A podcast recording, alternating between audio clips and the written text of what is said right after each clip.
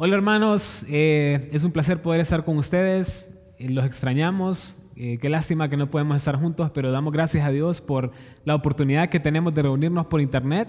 Oro por su salud y oro que puedan seguir permaneciendo en Dios desde sus casas y oro para que podamos juntos glorificar a Dios a través de este medio a pesar de que no nos podemos ver.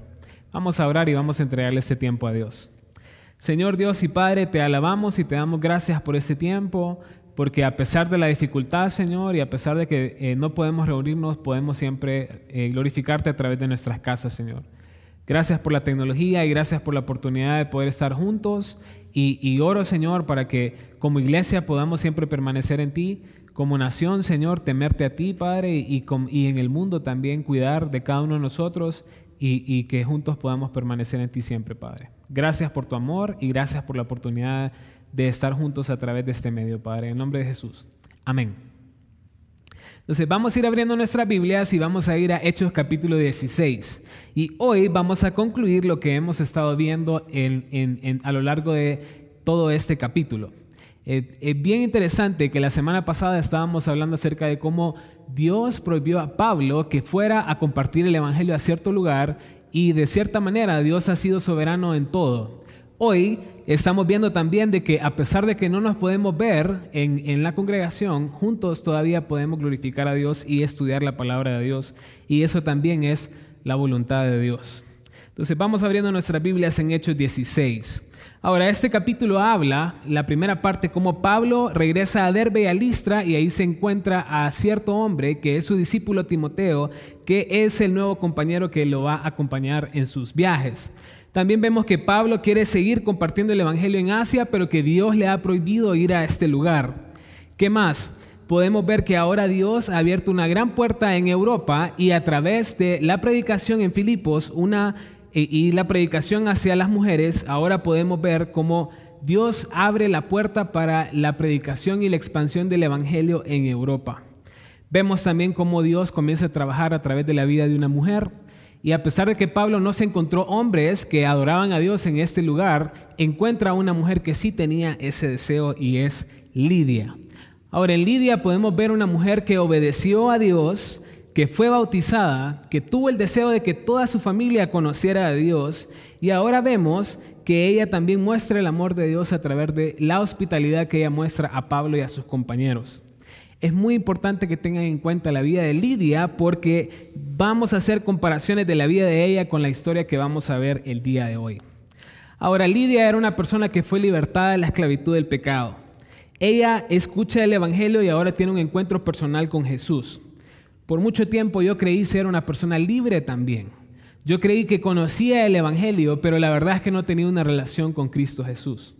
Cuando yo tenía 17 años de mi vida, me di cuenta que estaba esclavizado al pecado y que necesitaba la libertad que Cristo me, eh, me estaba regalando.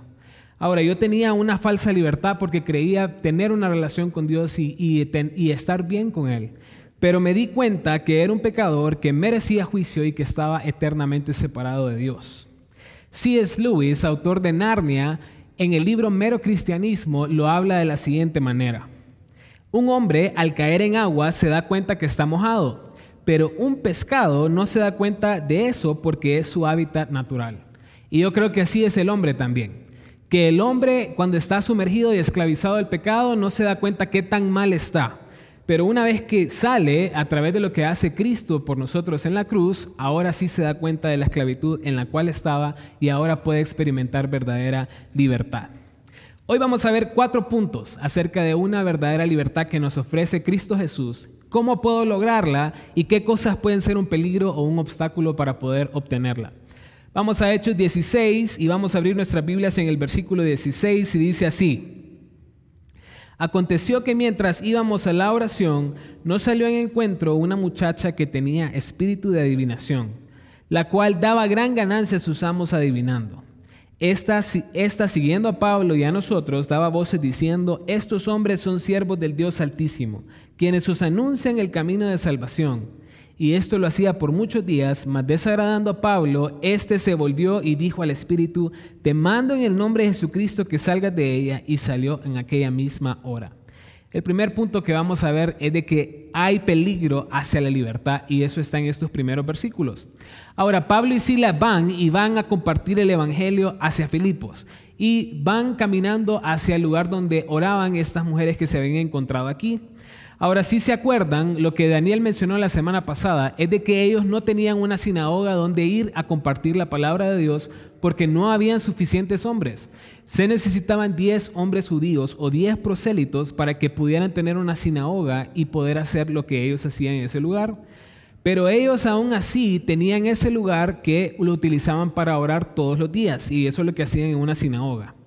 Y al ir en ese camino se encuentran a una mujer endemoniada y la mujer endemoniada comienza a decir, eh, eh, eh, comienza a decir diferentes cosas hacia Pablo y hacia Silas. Pero es bien interesante que dice el pasaje que ella estaba endemoniada con un espíritu de adivinación. Ahora, en el griego original podemos ver de que el espíritu específicamente que ella tenía era un espíritu de pitón.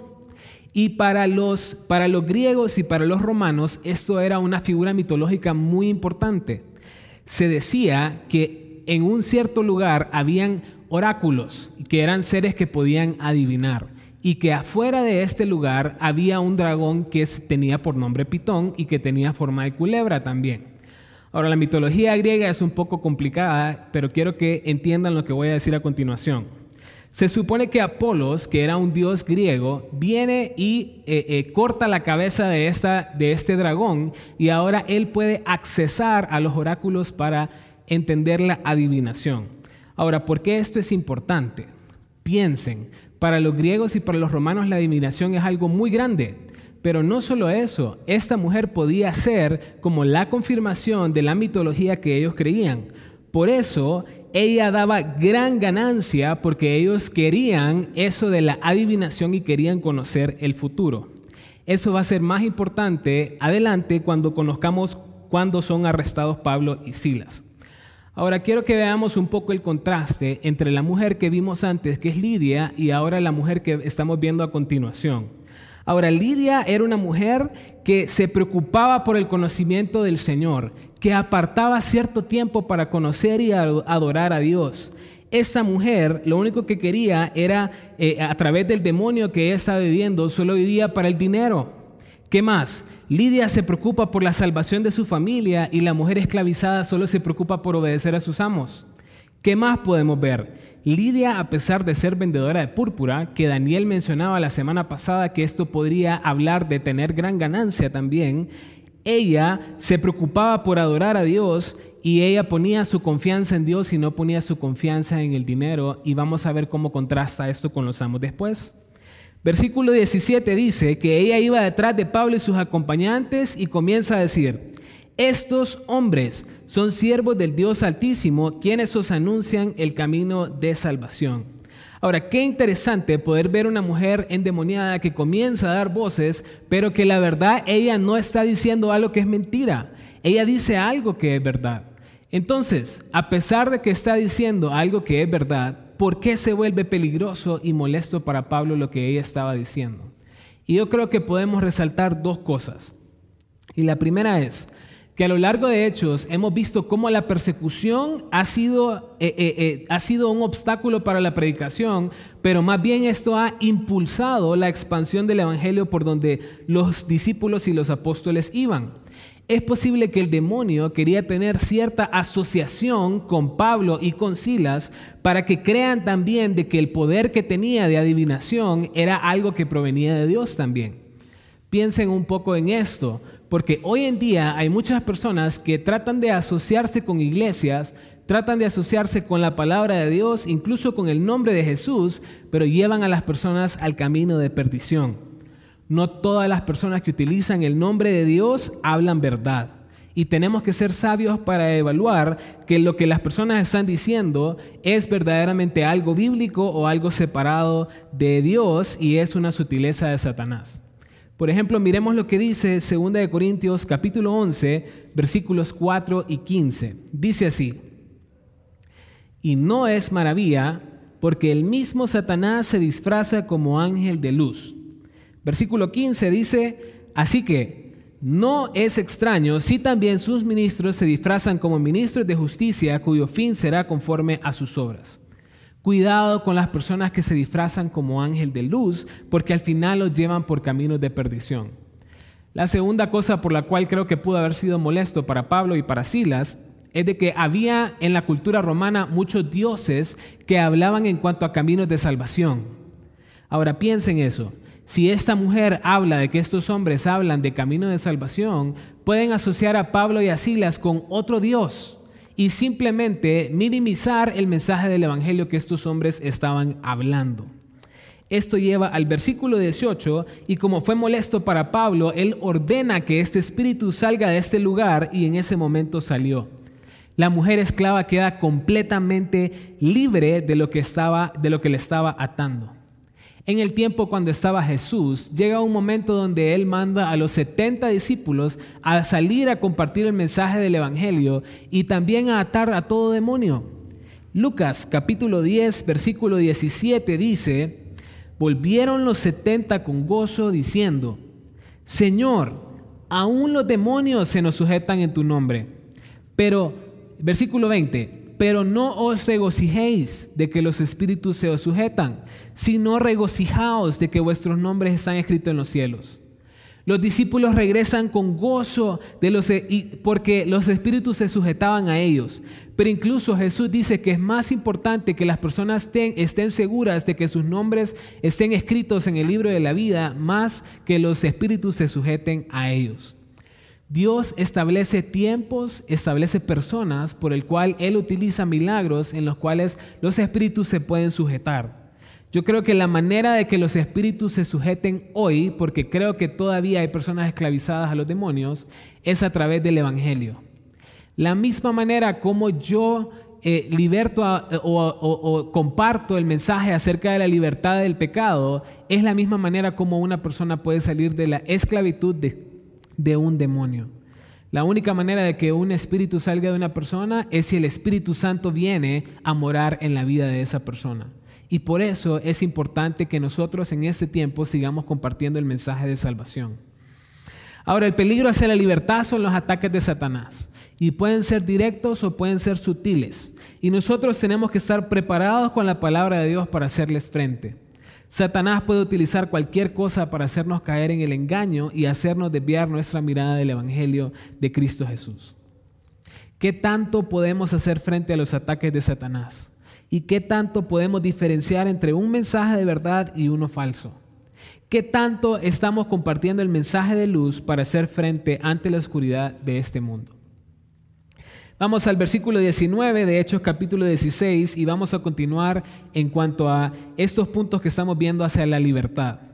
Versículo 19 dice, pero viendo sus amos que había salido la esperanza de su ganancia, prendieron a Pablo y a Silas y los trajeron al foro ante las autoridades. Y presentándolos a los magistrados dijeron, estos hombres siendo judíos alborotan nuestra ciudad y enseñan costumbres que no nos es lícito recibir ni hacer, pues somos romanos. Y se agolpó el pueblo contra ellos, y los magistrados, rasgándole las ropas, ordenaron azotarles con varas. Después de haberlos azotado mucho, los echaron en la cárcel, mandando al carcelero que los guardase con seguridad, el cual, recibido este mandato, los metió en el calabozo de más adentro y les aseguró los pies en el cepo. Versículo 19, los amos de esta muchacha se dan cuenta que ella ya no tiene el espíritu, pero no solo eso, sino que ella ya no tiene el poder de darle ganancia porque ya no tiene el espíritu de adivinación. Ahora, ellos tenían prometida y asegurada un, un futuro por los poderes que esta mujer tenía. Ahora, ellos llegan al punto de prender a Pablo y a Silas por lo que hicieron con ella. Y piensen un poco en esto porque esto me llama la atención de que ellos han puesto su mirada en el dinero y no ponen la mirada en que esta muchacha ha sido libertada de la esclavitud que tenía contra este demonio. Es muy peligroso poner nuestra mirada en una falsa esperanza como lo es el dinero. El dinero o cualquier falsa esperanza que nosotros pongamos en este mundo nos aparta nuestra mirada de Dios. Ahora, ¿se acuerdan del joven rico? En Marcos capítulo 10, versículo 17, nos habla acerca de la vida de este hombre. Y dice así, Al salir él para seguir su camino, vino uno corriendo e hincando la rodilla delante de él le preguntó, Maestro bueno, ¿qué haré para heredar la vida eterna? El joven rico cuando se acerca a Jesús se acerca con una pregunta, con una buena intención y le dice, ¿qué haré para heredar la vida eterna? Y esto es algo bueno, no es algo malo, pero después con el diálogo que vemos de Jesús con el joven rico, pareciera que el joven rico quería más bien el reconocimiento de Jesús, como que él ya se merecía la vida eterna. Miren lo que dice el versículo 21 de ahí de Marcos 10. Entonces Jesús mirándole le amó y le dijo, una cosa te falta, anda, vende todo lo que tienes y dar a los pobres y tendrás tesoro en el cielo, y ven y sígueme tomando tu cruz. Y después Jesús dice en el versículo 23, entonces Jesús mirando alrededor dijo a sus discípulos, cuán difícilmente entrará en el reino de Dios los que tienen riquezas.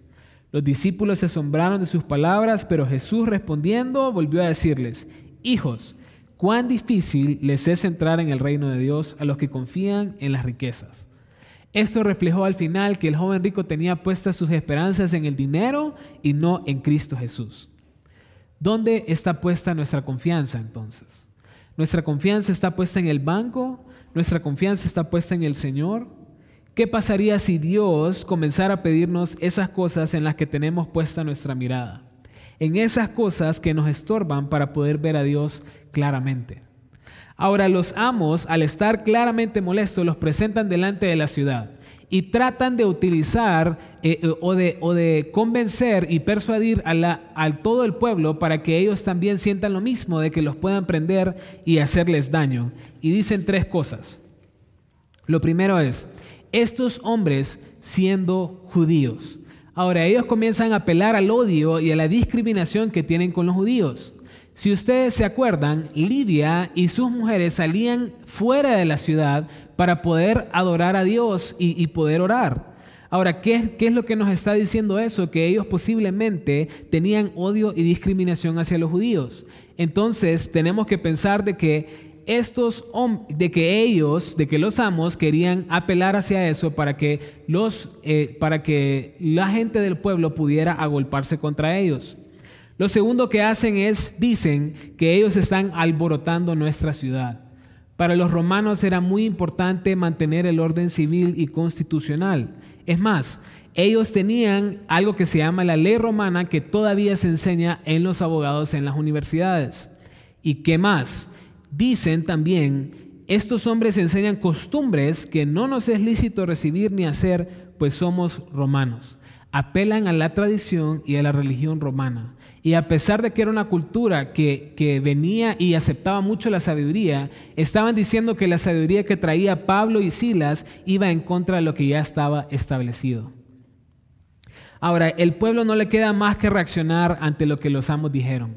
Entonces se agolpan contra ellos, los magistrados les quitan las ropas y los comienzan a azotar una vez que están desnudos. Pero me llama dos cosas, me llama mucho la atención. Y lo primero es la actitud que tiene Pablo y Silas. Porque vamos a ver más adelante que ellos eran ciudadanos romanos y que ellos pudieron detener eso desde ese momento. Pero ellos no reclaman, no reclaman sus derechos, porque saben de que la persecución más bien aumenta la predicación del Evangelio y es una oportunidad para compartir acerca de Cristo. Satanás, como no pudo utilizar sus artimañas de involucrarse o asociarse con estos hombres, entonces se lanza hacia la persecución. Y después también veo también la actitud del carcelero, que el carcelero también es sumiso y hace todo lo que le dicen las autoridades de la ciudad, bajo ponerlos por custodia. Ahora, el cuidado que tenemos que tener hacia la falsa libertad es de que este mundo ofrece libertad, pero toda la libertad que el mundo ofrece es falso. El, mundo ofrece libertad en el dinero, en la fama y la sabiduría. Y podemos pensar de que estas cosas no son malas, pero si nos hacen desviar nuestra mirada de Cristo, eso puede llevarnos a tener una falsa libertad y poner mi confianza en algo que no es Cristo Jesús. Cuidado con las cosas que nos pueden desviar nuestra mirada de Cristo Jesús, porque la única libertad que podemos obtener es en Él. ¿Dónde está puesta nuestra mirada entonces? ¿Y qué tan libre estoy de lo que me ofrece este mundo? Vamos a ir al siguiente punto en los versículos del 25 al 34. Y miren lo que dice ahí. Pero a medianoche, orando Pablo y Silas, cantaban himnos a Dios y los presos los oían. Entonces sobrevino de repente un gran terremoto, de tal manera que los cimientos de la cárcel se sacudían. Y al instante se abrieron todas las puertas y las cadenas de todos se soltaron. Despertando el carcelero y viendo abiertas las puertas de la cárcel, sacó la espada y se iba a matar, pensando que los presos habían huido. Mas Pablo clamó a gran voz diciendo, no te hagas ningún mal, pues todos estamos aquí. Él entonces pidiendo luz, se precipitó adentro y temblando se postró a los pies de Pablo y Silas. Y sacándolos les dijo, Señores, ¿qué debo hacer para ser salvo? Ellos dijeron, Cree en el Señor Jesucristo y serás salvo tú y tu casa. Ellos le hablaron la palabra del Señor a él y a todos los que estaban en su casa.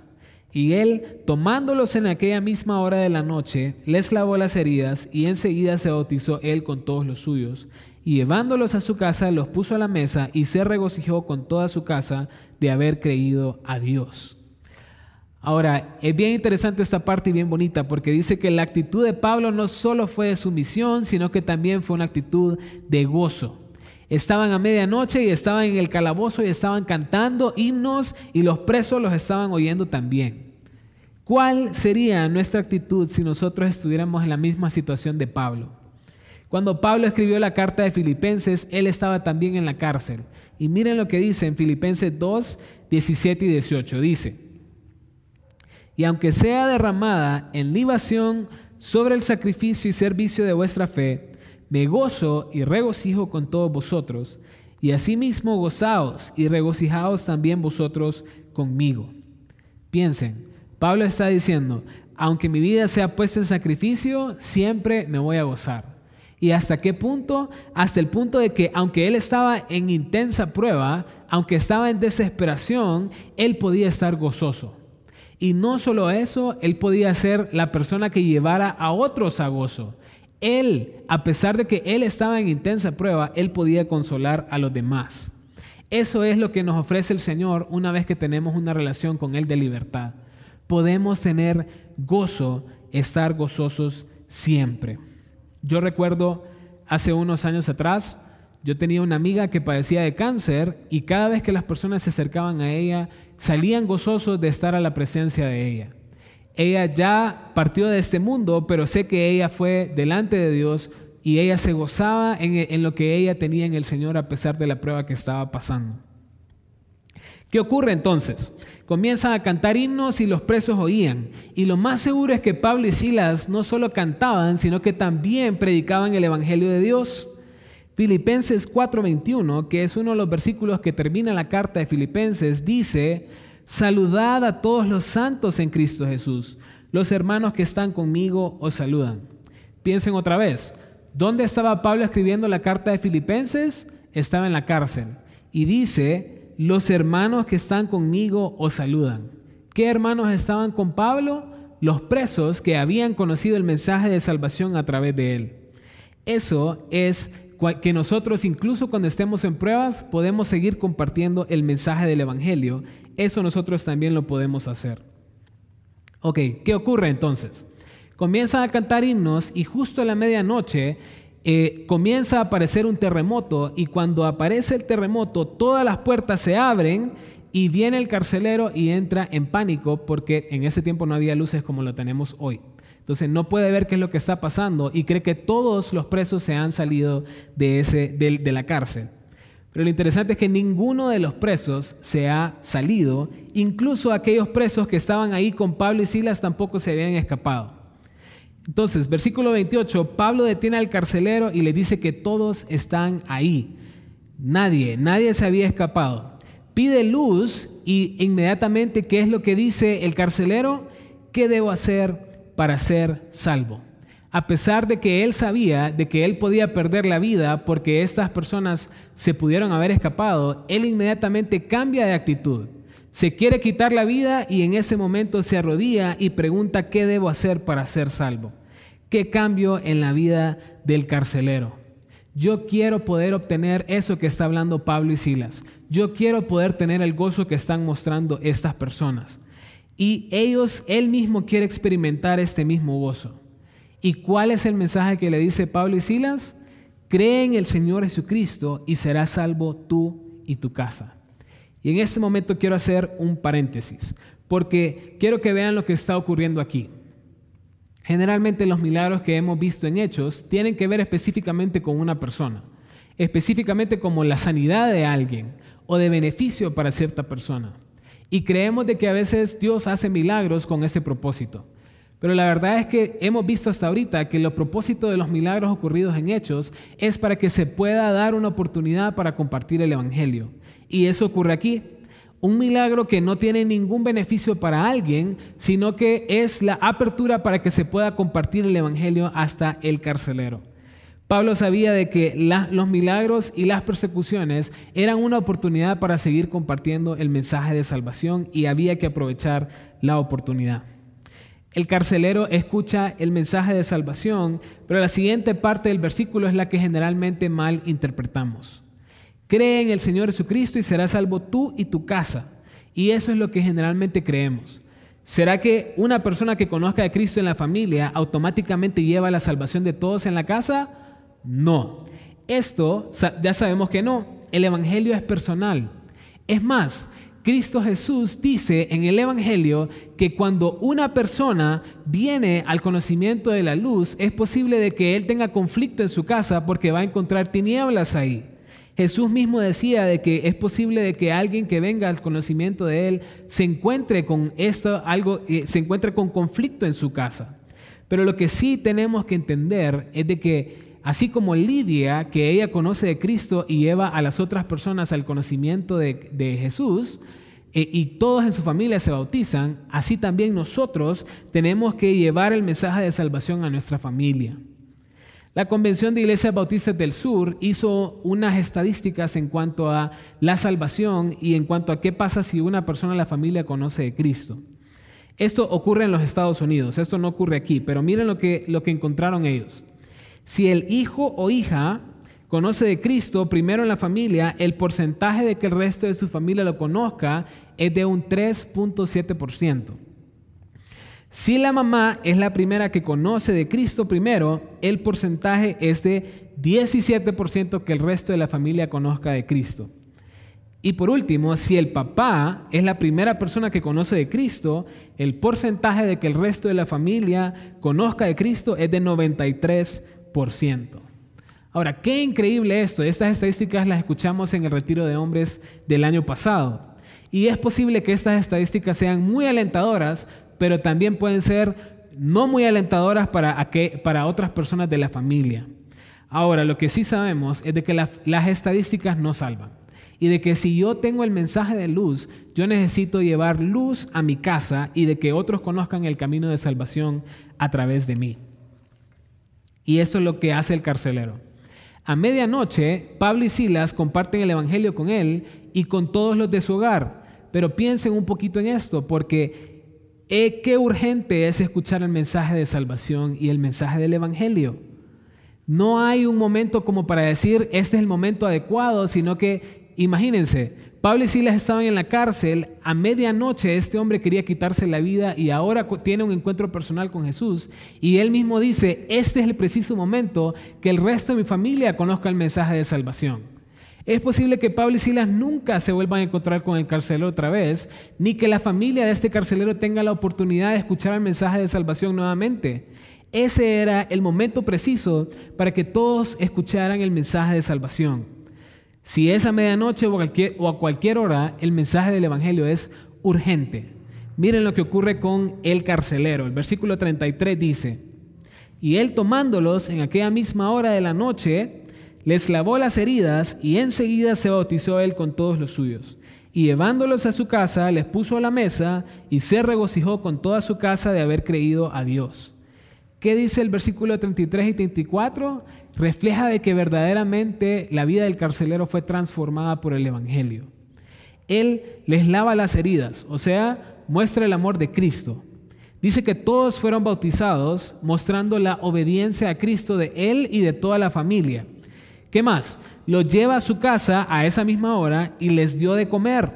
Muestra hospitalidad también. Lidia había mostrado hospitalidad en Pablo y en sus compañeros y el carcelero vuelve a mostrar hospitalidad como que si fuera una característica de todos los creyentes. Y por último dice que se regocijó y eso muestra el gozo verdadero de una vida transformada por Cristo Jesús. Juan 15, 11 dice, estas cosas os he hablado para que mi gozo esté en vosotros y vuestro gozo sea cumplido. La salvación trae gozo a las personas. Un hombre que está a punto de quitarse la vida ahora experimenta gozo al escuchar el mensaje de salvación.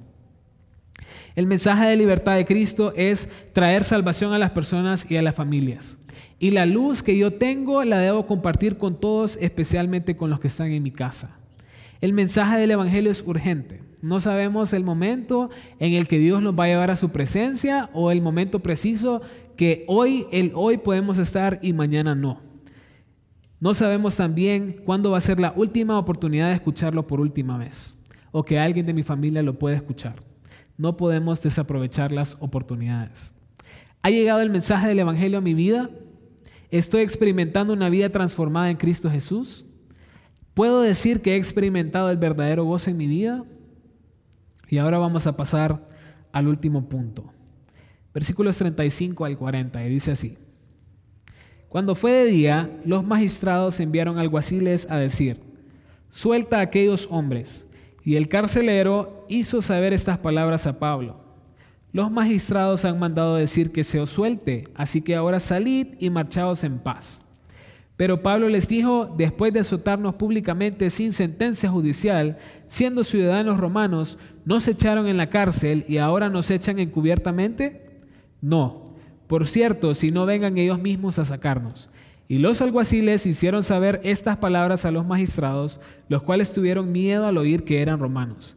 Y viniendo les rogaron, sacándolos, les pidieron que salieran de la ciudad. Entonces saliendo de la cárcel, entraron en la casa de Lidia y habiendo visto a los hermanos, los consolaron y se fueron. El mensaje de la libertad no solo me lleva a experimentar libertad por mí mismo, sino que también me lleva a experimentar libertad en una comunidad. Pablo y Silas regresan a la cárcel con el propósito de que ellos puedan eh, cuidar la vida del carcelero ahora. Porque si eh, los magistrados llegan o las autoridades de la ciudad llegan y ven que no está Pablo y Silas, entonces pueden llevar al carcelero a la muerte. No solo eso, Ahora ellos tratan de sacar a Pablo y a Silas de manera encubierta, como que los van a sacar por la puerta de atrás. ¿Y cuál es el problema de que Pablo y Silas salgan de esta manera? Y volvemos al hecho de que Pablo y Silas eran ciudadanos romanos y habían sido enjuiciados de manera injusta. Cuando un romano que es ciudadano es enjuiciado de manera injusta, las personas que lo llevan hasta ese punto, las autoridades, son quitadas de su puesto como mínimo. Pero generalmente las sentencias llegaban al punto de la crucifixión y de quitarles toda la heredad y de quitarle todo hacia la familia de lo que ellos han quedado. Entonces, una vez de que ellos se dan cuenta de que Pablo y Silas eran ciudadanos romanos, ellos saben que están en serios problemas. Desde que Pablo y Silas son despojados de sus ropas, ellos pueden reclamar sus derechos. Pero ellos ellos utilizaron la oportunidad para hablar el Evangelio porque sabían que la persecución los llevaba hasta este punto. Ahora miren qué bonito y qué soberano es Dios. Porque de los cuatro que estaban ahí, que era Pablo, Silas, Timoteo y Lucas, solo dos de ellos eran ciudadanos romanos. Lucas y Timoteo eran de descendencia griega. Pablo y Silas eran los únicos romanos y son los únicos que los meten a la cárcel. Entonces, ellos han sido protegidos porque la verdad es que a, a Timoteo y a Lucas les hubiera ido peor porque no son ciudadanos romanos. Piensen en lo que está pasando. Dios protegió a Timoteo y a Lucas y ahora Dios va a proteger la iglesia de Filipos por este hecho. Porque como Pablo y Silas saben algo y que pueden llevar a estas personas hacia, hacia juicio, entonces ellos, las autoridades de esa ciudad, no van a tocar a Pablo y a Silas nuevamente. Y no solo eso, no van a tocar a toda la iglesia que está en Filipos, porque Pablo y Silas tienen el como respaldo de lo que está pasando en este lugar. Dios protege a Pablo y a Silas también bajo el consuelo de los hermanos en Filipos. Y miren lo que dice el versículo 40. Entonces saliendo de la cárcel, entraron en casa de Lidia y habiendo visto a los hermanos los consolaron y se fueron. Entonces, una vez que salen de la cárcel, van nuevamente a la casa de Lidia. Como saben que es un lugar que los han hospedado antes, ellos regresan a este lugar y ven a los hermanos y son consolados. Qué importante es que nosotros podamos tener un grupo de personas que nos puedan animar, consolar y nos puedan exhortar en nuestra vida diaria. Pero también, qué difícil es cuando nosotros vamos a la iglesia y no recibimos aliento de los hermanos. Desde que soy líder en la iglesia he experimentado mucho gozo y mucho ánimo de las personas, pero también he escuchado personas que han utilizado sus palabras para herir y para desanimar a otros. Usemos nuestras palabras para animarnos mutuamente y mostrarnos amor los unos por los otros. No sabemos las dificultades de las personas que están entrando por las puertas de la iglesia. Podemos apoyarnos mutuamente y experimentar mayor gozo cuando estamos juntos queriendo animarnos.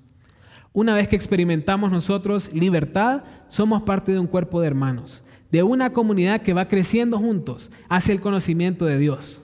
La meta es poder traer otros a esta comunidad y animarnos a vivir de una manera agradable a Dios. ¿Qué tanto estamos siendo de ánimo a otros hermanos? ¿Qué tanto estamos mostrando amor a nuestros hermanos y hacia los de afuera? ¿Qué tanto estamos queriendo que otros sean parte de la comunidad de Cristo y hablarles del Evangelio de Salvación? Todos podemos experimentar esta libertad que nos habla este pasaje. El mensaje de libertad es este. Timoteo capítulo 3, versículo del 3 al 5 dice, porque nosotros también éramos en otro tiempo insensatos, rebeldes, extraviados, esclavos de concupiscencias y deleites diversos, viviendo en malicia y envidia, aborrecibles y aborreciéndonos unos a otros. Pero cuando se manifestó la bondad de Dios, nuestro Salvador, y su amor para con los hombres, nos salvó no por obras de justicia que nosotros hubiéramos hecho, sino por su misericordia, por el lavamiento de la regeneración y por la renovación en el Espíritu Santo. Todos como hombres éramos insensatos, éramos rebeldes, extraviados y lo más importante es que estábamos esclavizados al pecado. Pero la bondad de Dios y su amor que mostró con los hombres en Cristo Jesús nos lleva a poder experimentar libertad en Él. El camino de libertad trae salvación y ahora somos parte de una comunidad de creyentes que va en crecimiento hasta la venida de Cristo Jesús. ¿Soy una persona libre o todavía estoy siendo esclavizado por el pecado? Una última cosa que quiero mencionar hoy. No solo podemos estar esclavizados al pecado, sino que también podemos estar esclavizados al miedo. Hoy en día veo por todas las redes sociales, por todos los medios, personas que tienen temor. Temor a enfermedad, temor a un virus o temor a la muerte. Cristo nos asegura una eternidad con Él si nosotros hemos entregado nuestra vida a Él. Esa libertad no es en este mundo, sino que es una libertad por una eternidad. Miren lo que dice Hebreos 10, 23. Y con esto voy a terminar. Hebreo 10:23 dice, mantengámonos firmes sin fluctuar la profesión de nuestra esperanza, porque fiel es el que prometió. Dios nos promete una esperanza en Cristo Jesús y esta esperanza es por la eternidad, sin importar lo que pase en este mundo. Hoy podemos estar libres de la esclavitud del pecado y de la esclavitud del miedo y hoy podemos confiar y descansar en Cristo Jesús. Vamos a orar. Señor Dios y Padre, te alabamos y te damos gracias por este tiempo y gracias porque podemos estudiar tu palabra, Señor. Oro por nuestra familia de impacto que está en sus casas, Señor. Oro para que tú puedas guardarla, Señor, eh, que puedan estar firmes en ti y que, puedan amarte y, y confiar en ti a pesar de tiempos difíciles, Señor.